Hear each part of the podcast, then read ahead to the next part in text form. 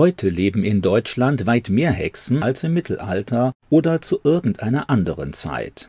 Minimale Schätzungen gehen von rund 20.000 Frauen aus, die sich stolz als Hexen bezeichnen und auch als solche praktizieren.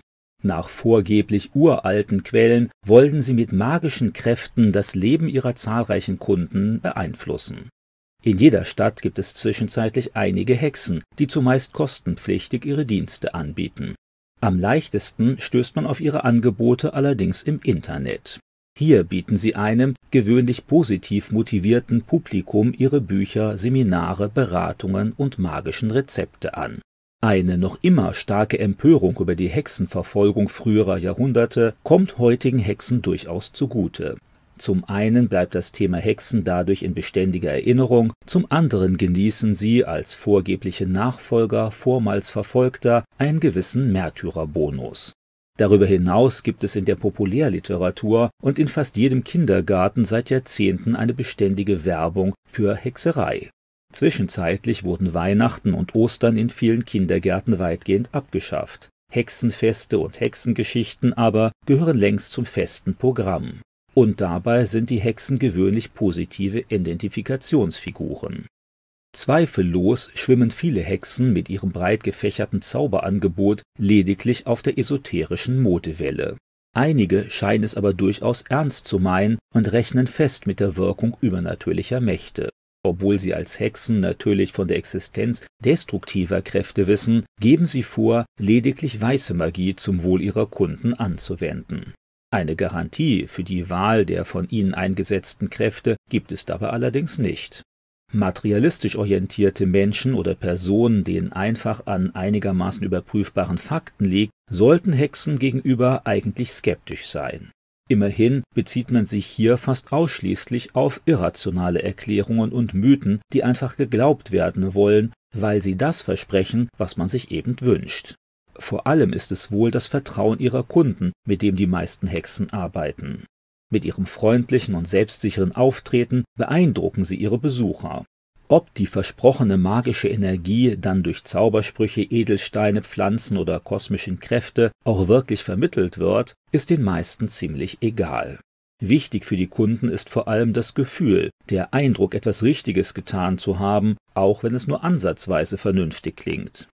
Moderne Hexen wollen Krankheiten wegzaubern, Verliebte unterstützen, psychische Probleme beseitigen, die Zukunft entschleiern, Hoffnung vermitteln und all das zum Verschwinden bringen, was sonst noch so an Defiziten in einer entchristlichen, materialistischen Welt belastet. Hexen sind die Repräsentanten einer neuen Religiosität, die zumeist aber streng nutzungsorientiert und diesseitig ist.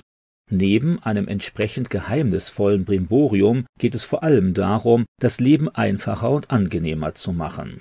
Als wahr wird das empfunden, was sich momentan gut anfühlt, unabhängig davon, ob es nachweislich wirksam ist oder auf eine stimmige rationale Erklärung zurückgeht. In einer kalten und unübersichtlichen Welt genießt man die emotionale Zuwendung, auch wenn man dafür verhältnismäßig teuer bezahlt. Der Alltag wird neu verzaubert, weil man, so ganz ohne Gott und übernatürliche Instanzen, dann doch nicht leben will. Christen freuen sich auf der einen Seite über das Auftreten der Hexen, immerhin zeigt sich hier das Bedürfnis nach Gott und der Zweifel an einem strikt materialistischen Weltbild. Gleichzeitig sind Christen über die massive Zunahme der Hexen beunruhigt.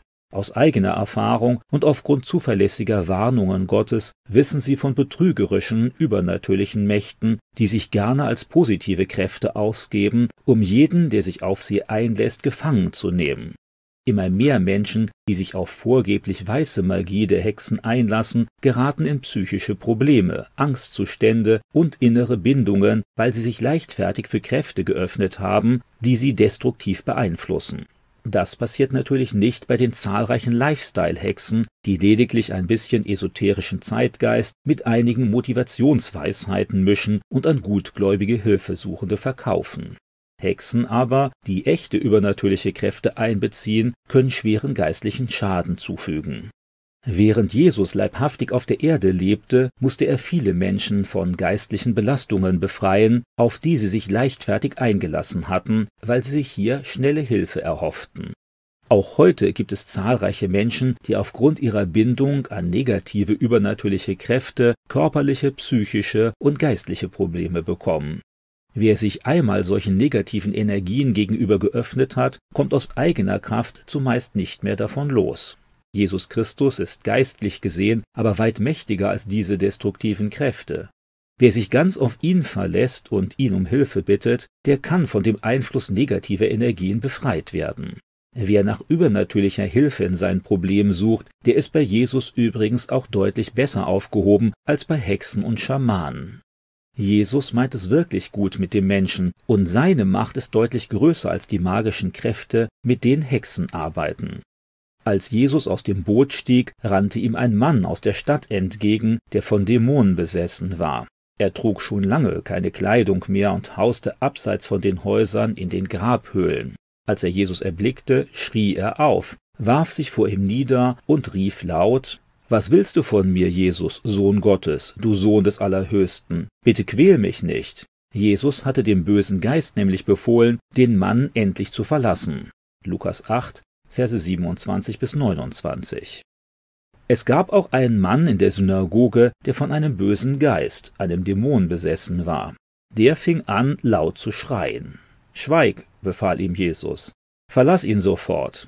Da warf der Dämon den Mann zu Boden, verließ ihn aber, ohne ihm weiter zu schaden.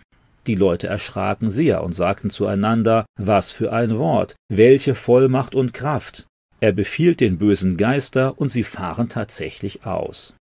Lukas 8, Verse 33, 35 und 36.